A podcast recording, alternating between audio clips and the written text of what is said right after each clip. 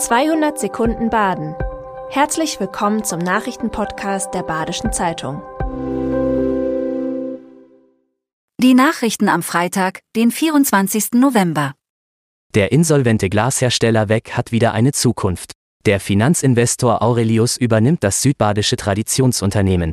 Seit dem Jahr 1900 stellt Weg die bekannten Gläser mit der Erdbeere im Logo schon her. Im Juni diesen Jahres musste Weg Insolvenz anmelden. Gründe dafür sind hohe Kosten für Erdgas und Rohstoffe sowie ein Rückgang der Nachfrage im Frühjahr. Nun hat die Aurelius-Gruppe aus München das Unternehmen gekauft. Dadurch bleiben rund 350 Arbeitsplätze erhalten, 80 davon im südbadischen Öfflingen. Wie sich Weg entwickeln könnte und ob es Änderungen am Portfolio geben wird, ist offen. Die Österreicher im SC-Dress sind guter Dinge nach dem Sieg gegen Deutschland im EM-Testspiel. Philipp Lienhardt und vor allem Michael Gregoritsch hätten auffällig gut gespielt, so Trainer Christian Streich. Youngster Merlin Röhl allerdings ist verletzt von der U21-Nationalmannschaft zurückgekehrt. Eine Wunde über der Achillessehne musste genäht werden. Auch Roland Scholloy ist nach überstandenem Muskelfaserriss noch nicht einsatzbereit. Ob es zur Verstärkung für die Rückrunde Neuzugänge im SC geben wird, ist intern in Diskussion. Zunächst steht am Samstag ein herausforderndes Heimspiel gegen Darmstadt 98 an.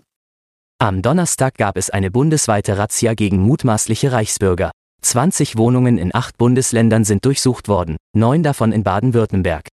Die sogenannten Reichsbürger erkennen die demokratischen Strukturen der Bundesrepublik nicht an.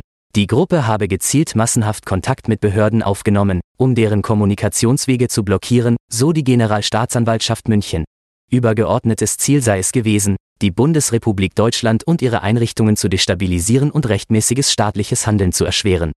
Bei den Wohnungsdurchsuchungen stellten die Einsatzkräfte eine Schreckschusswaffe, Reizstoffgeräte, Smartphones und Datenträger sicher. Man werde nicht nachlassen im Kampf gegen den Extremismus, so der baden-württembergische Innenminister Thomas Strobel. In Rheinfelden gibt es einen singenden Paketzusteller. Vincenzo Spaniolo ist Tenor.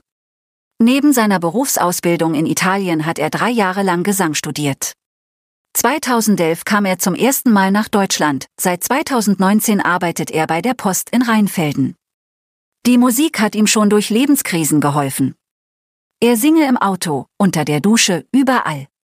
Singen sei für ihn Spaß. Damit komme die Motivation und der Tag werde besser. Mein Spaniolo, in seinem Lieferwagen stimmt er gern das O Sole Mio des neapolitanischen Komponisten Eduardo di Capua an. Er liebt seinen Job bei der Post. Aber wenn sich eine große Chance ergibt, mehr aus seinem Gesang zu machen, warum nicht, sagt er. Das war 200 Sekunden Baden. Immer montags bis freitags ab 6.30 Uhr. Aktuelle Nachrichten rund um die Uhr gibt's auf der Website der Badischen Zeitung badische-zeitung.de.